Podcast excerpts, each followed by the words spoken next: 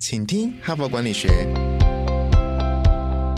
在这里，我们希望用轻松无负担的方式与你分享最新管理新知，打造属于你的哈佛 DNA。我是节目主持人杨玛丽 Mary。大家好，欢迎来到请听哈佛管理学第一百九十二集哈。时间真的过得好快，我们都要迈向两百集了哈。所以从今天开始呢，我会一直倒数啊到两百集哈。那也非常感谢各位听众的支持呢。我们现在累积的收听的人次呢，也破了一百九十万哈。所以到我们两百集的时候呢，已经是两百多万的收听人次哈。我们每个礼拜呢，其实听的人次呢都一直在增加，现在是每个礼拜固定的有十几万人会。收听啊，所以感谢各位的支持哈。我们也稳居管理类的前一或二名哈，所以我们会持续努力的做哈，把《哈佛商业评论》这个全球最棒的也是最前瞻的管理知识哈，呃，在台湾落地哈，让很多人觉得呃，《哈佛商业评论》没有那么高大上哈，它是我们每天哈可以应用在我们企业或组织的经营管理里头最好的朋友哈。因为在西方的英文的世界里头，的确很多的白领上班族，他们都是《哈佛商业评论》。最忠实的读者哈，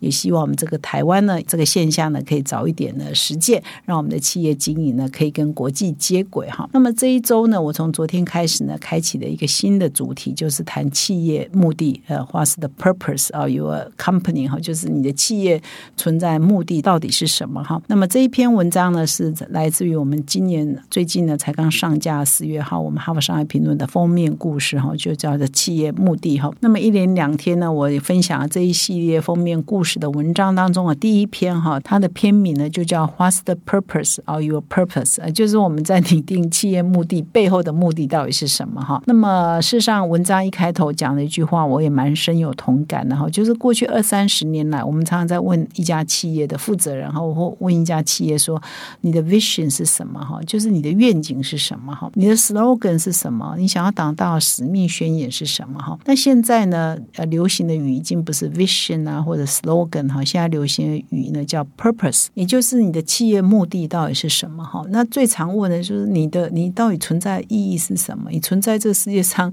你这家公司存在啊与否，对这世界到底有什么不一样哈？常常会被这样问。那这样问的时候，它事实上常常在 imply，在暗含一个意义，就是说，哇，这家企业必须是公益的。哦，必须是慈善的，必须是行善的，也就是比较偏理念面了哈，才能够变你的企业目的，或者好像你就没有存在的价值哈。那这一篇文章呢？这一系列文章其实就在颠覆这个，说不是每一家公司都可以用理念啊来代表他的企业目的，也不是每一家公司呢都一定要把说呃行善哈当做他的第一关怀哈，他才是可以成为他的企业目的哈。那经过了这个说明之后呢，接下来呢这篇文章有提供很好的一个 framework 一个架构，就是你如果要来拟定你的企业目的呢，你应该有哪些步骤哦可以来进行？那么一共有五大步骤。那我接下来的。就来逐一做说明哈。那么步骤一呢，就是要先确定内部有哪些利害关系人哈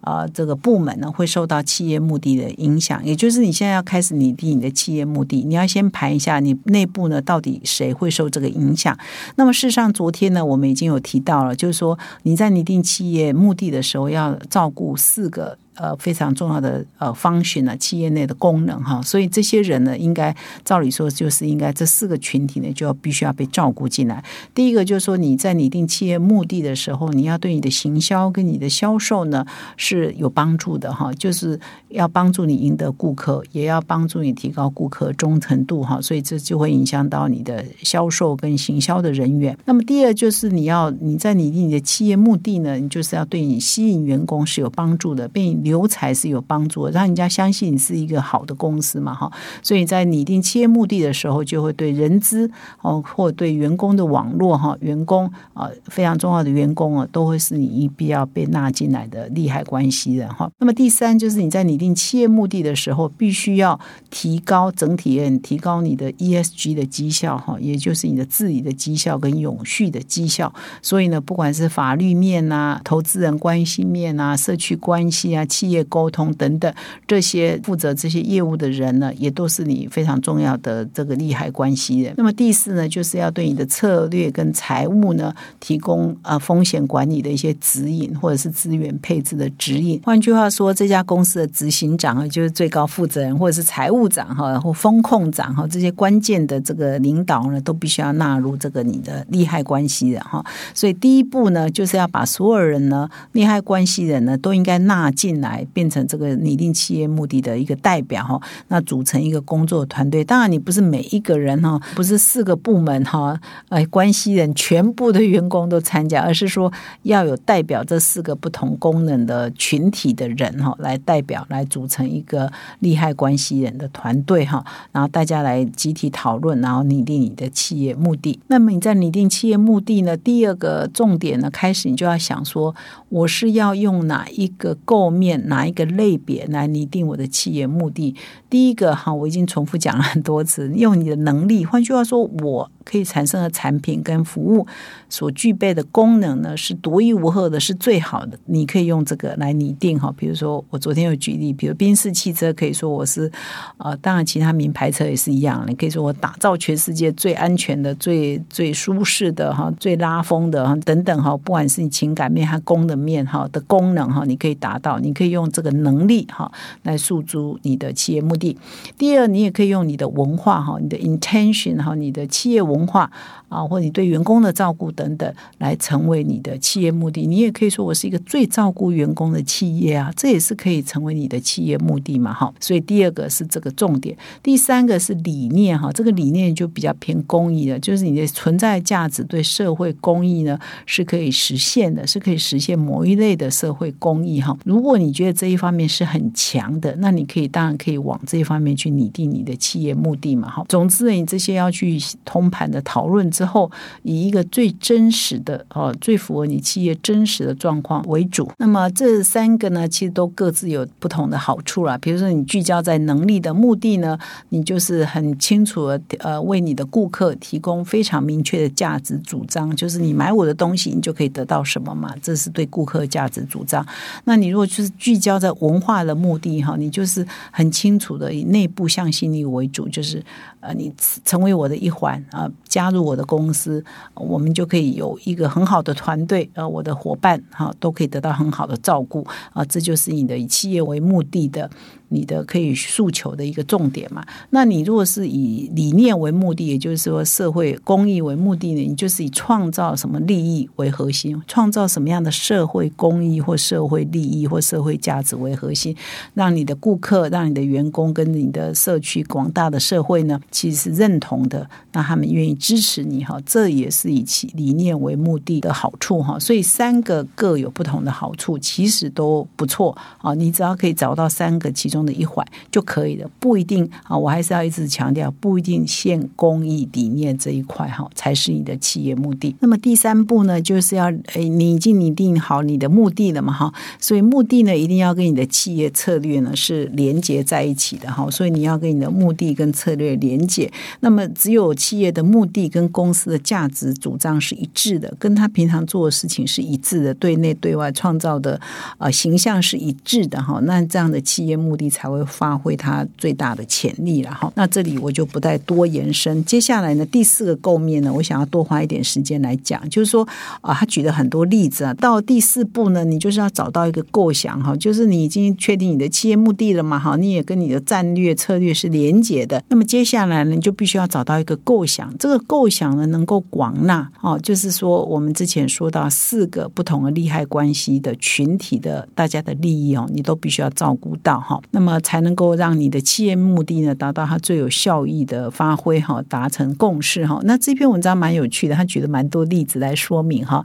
比如说啊，苹果公司好了哈，Apple 哈，那我你可能很多都是他的手机啊或 iPad、iMac 的用户嘛哈。那假设说我现在苹果是要强调我是以能力为基础的目的哈，我就是可以最新的软体啊哈，最好的软体啊，最棒的硬体啊，我可以提供顾客。最佳的使用者体验哈，苹果可以宣称这个嘛哈？那它的能力，他的企业目的就是以能力为基础的企业目的。如果他宣称说我为顾客提供最佳软体跟硬体跟服务的体验，那这就是属于能力为基础的企业目的哈。这样你清楚嘛？哈。那么接下来，如果说我是一个药厂哈，比如说罗氏药厂好了哈，它是一个治病的嘛哈，就关你关心大家的健康哈，那这是很公益的啊。关心人类的健康嘛，哈，所以呢，它可以以理念为基础哦，就是我存在的目的就是照顾好每一个病患，让他们可以健康的拥有人生。哦，那这就是一个理念为基础的企业目的嘛，哈，因为一个药厂是比较容易宣称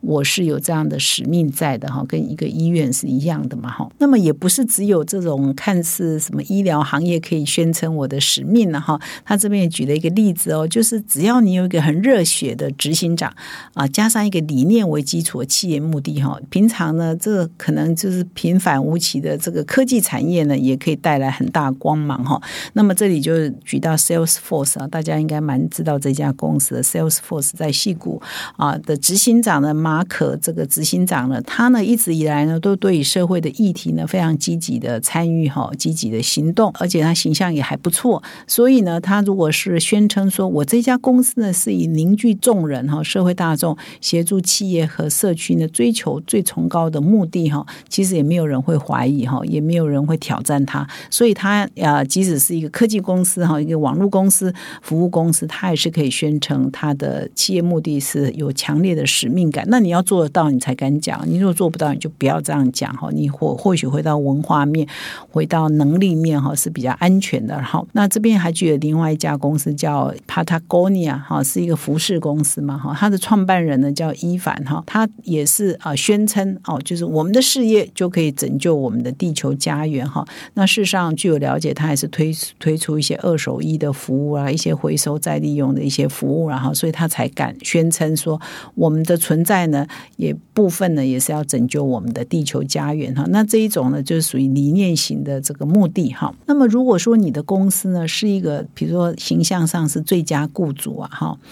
啊，非常照顾员工啊，哈，那么你就是可以以文化为基础哈，成立你的企业目的就是我这家公司呢是以培养人才哈，创造幸福企业为宗旨哈，那也是以文化为基础的企业目的就可以成立。比如台湾最有名的，比如奇美啊，这是个幸福企业啊，它就是以打造幸福企业为它存在宗旨啊，哈。那么到第五步啊，拟定企业目的第五步就是要把企业目的融入你的企业日常的行为之中，也就。就是融入你的 DNA 之中哈，所以不管是从下而上还是从上而下哈，都必须要贯穿到所一个企业的日常的营运哈，日常的作为，比如你招募人才、你的行销广告、你的营运决策哈，你的企业对外展现那个企业 DNA 就必须要符合你的企业目的嘛。比如说，你如果宣称你是最幸福的企业，那当然你要比所有的公司更照顾员工嘛。你如果是宣称是一个很有理念的一个社社会公益的帮助社会公益的，那你当然就要做很多事情，那让人家觉得说你平常就有在做这个事嘛。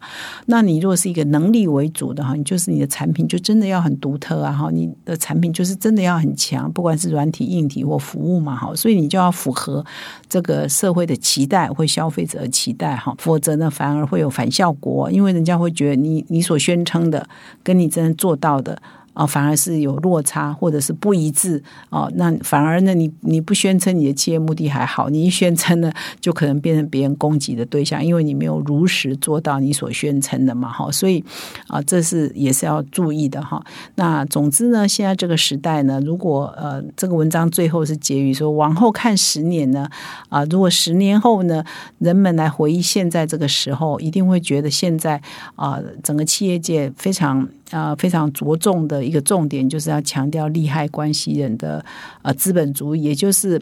呃，stakeholders 哦，你要关心你多方的这个关系人哈，都必须要被照顾到。现在资本主义已经是走到这个这样子了哈，而且强调是你的 purpose，而不再是只有 vision 哈，就是企业目的。那么希望这两天的分享呢，对于你啊，你如果是一个员工，或许你也可以在内部观察一下你的公司有没有在做这个事情，有没有忙着哈，或者是很关心啊，来厘清我们的企业目的是什么。如果你是一个企业负责人，那我想这件事情对你是更。更重要的哈，那么以上是我今天主要的分享。那今天呢，我也要利用今天的节目呢，啊，跟各位介绍一个由《哈佛商业评论》跟全球第一家零碳美妆企业欧莱德的创办人葛望平呢，要来打造全台湾第一个近零碳排的实作工作坊啊。因为现在欧莱德呢，已经全产品、全厂房、全组织呢，都已经。达到碳中和哈，所以它从二零一零年开始就成为台湾第一支这个碳足迹标签的产品，由环保署认证，第一批有七支产品，然后呢，也是在隔年拿到第一个碳中和的产品的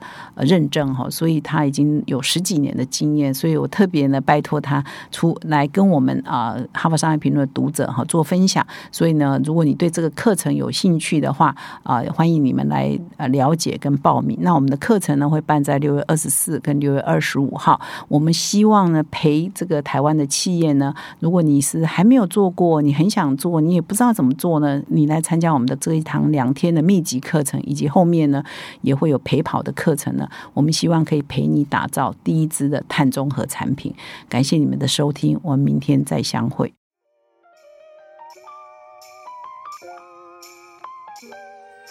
从团队到个人，管理的大小事都是 HBR 的事。现在就上 triple w 打 hbr taiwan com 订阅数位版，首月只要六十元，让你无限畅读所有文章，向国际大师学习。现在就开始。